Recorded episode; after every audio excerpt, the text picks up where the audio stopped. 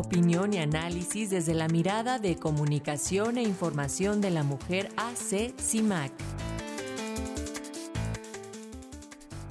Y bueno, el Día Internacional de la Mujer ha cobrado mayor fuerza con el paso de los años. En varios países del mundo las mujeres se dan cita en espacios públicos para alzar la voz y exigir sus derechos. Y el 8 de marzo, recordemos, no se celebra, se conmemora. También es una fecha en la que se invita a recordar la lucha que, han encabezado miles, millones de mujeres desde hace décadas, Alexia. Y justamente sobre este día y sobre cómo los medios de comunicación le dan cobertura a las marchas, tenemos el comentario de la periodista Sirenia Celestino Ortega de Comunicación e Información de la Mujer Asociación Civil CIMAC. Muy buenos días, Sirenia. Adelante, te escuchamos. Hola, ¿qué tal? Buenos días. Pues así es, faltan dos días para que las mujeres volvamos a tomar las calles. Y no es que a diario no sean nuestras, claro que lo son, el espacio es público y el espacio es nuestro todos los días. Sin embargo, aún existe una brecha y un sesgo masculino para reconocer nuestra presencia en él. Pero ¿cómo se conforma este emocionario social sobre el lugar de las mujeres en la sociedad? Por supuesto, es multifactorial, pero una gran parte de la respuesta la encontramos en los medios de comunicación. Ya les he compartido acá que los contenidos comunicativos cumplen un importante rol en la formación de la cultura. Eso que vemos, escuchamos, leemos, va conformando lo que pensamos, lo que opinamos y aceptamos o no en nuestro día a día. Hay un trabajo de selección de la información que no siempre se hace y de repente nos encontramos cantando una gatita que le gusta el mambo porque la escuchamos repetidamente en la calle, en las redes sociales, en la radio o sabemos que García Luna fue declarado culpable de tráfico de drogas y delincuencia organizada porque fue la noticia principal de los medios impresos y portales durante cuatro semanas. O sabemos que los derechos políticos y electorales de las mujeres están en riesgo debido al plan B de López Obrador porque las políticas feministas lo están publicando en todos los espacios posibles en redes sociales. O sabemos que gracias a Tesla Samuel García, gobernador de Nuevo León, tiene una doble felicidad.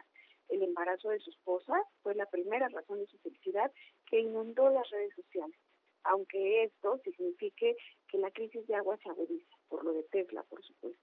En fin, nos enteramos de muchas cosas, incluso contra nuestra voluntad. Ese es el poder de los medios. Y si de por sí eh, debe alertarnos la calidad de la información que recibimos y que ha motivado que las organizaciones llamen a verificar esa información y cuidar aquello que compartimos. Lo cierto es que los medios producen grandes cantidades de informaciones donde las mujeres no aparecemos. Y cuando se nos llega a incluir, aparecemos constantemente sexualizadas, victimizadas, criminalizadas, es decir, que la forma en que se percibe nuestra presencia en el ámbito público por la manera en que los medios nos representan. Por ejemplo, el 8M. En 2020 y en 2022, un 28 y 12% respectivamente de las noticias sobre las marchas feministas criminalizaron a las manifestantes. Es decir, destacaron que ciertos grupos de mujeres rayaron, rompieron, gritaron e invisibilizaron las demandas de las mujeres que salimos a exigir nuestros derechos. Y no es solo el 8M.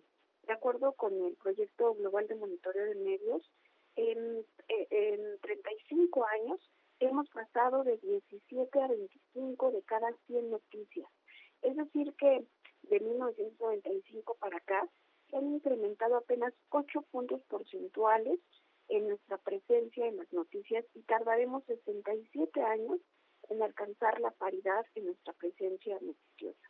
Aunque es muy poquito ese avance, se trata de un compromiso internacional que en este incremento no se debe a las acciones emprendidas por las instituciones, es resultado de la insistencia de las mujeres.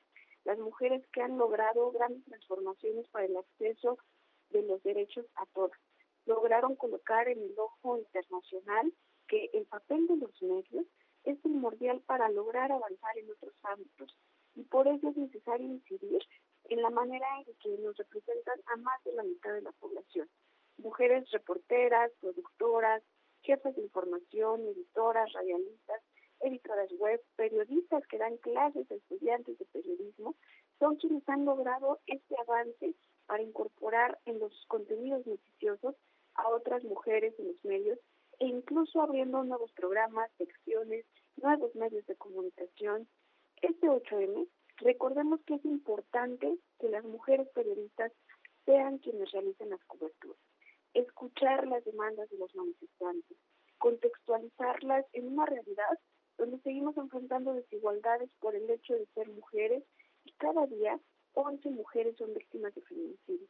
Invitamos a los medios a erradicar las coberturas sexistas que criminalizan nuestro derecho a la protesta, narrativas que revictimicen o hagan apología de la violencia y a mantener el foco de la noticia en las razones que motivan estas movilizaciones y reconocer el derecho de las mujeres.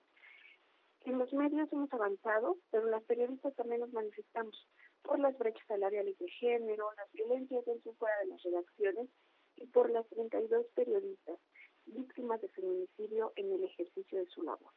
Este 8M marchamos por todas esperamos también que las mujeres en los medios marchen con nosotras. Muchísimas gracias por la escucha. Gracias a ti, Sirenia. Vamos a estar pendiente de la cobertura como cada año de, la, eh, de esta marcha con CIMAC Noticias. Un abrazo, Sirenia. Hasta pronto.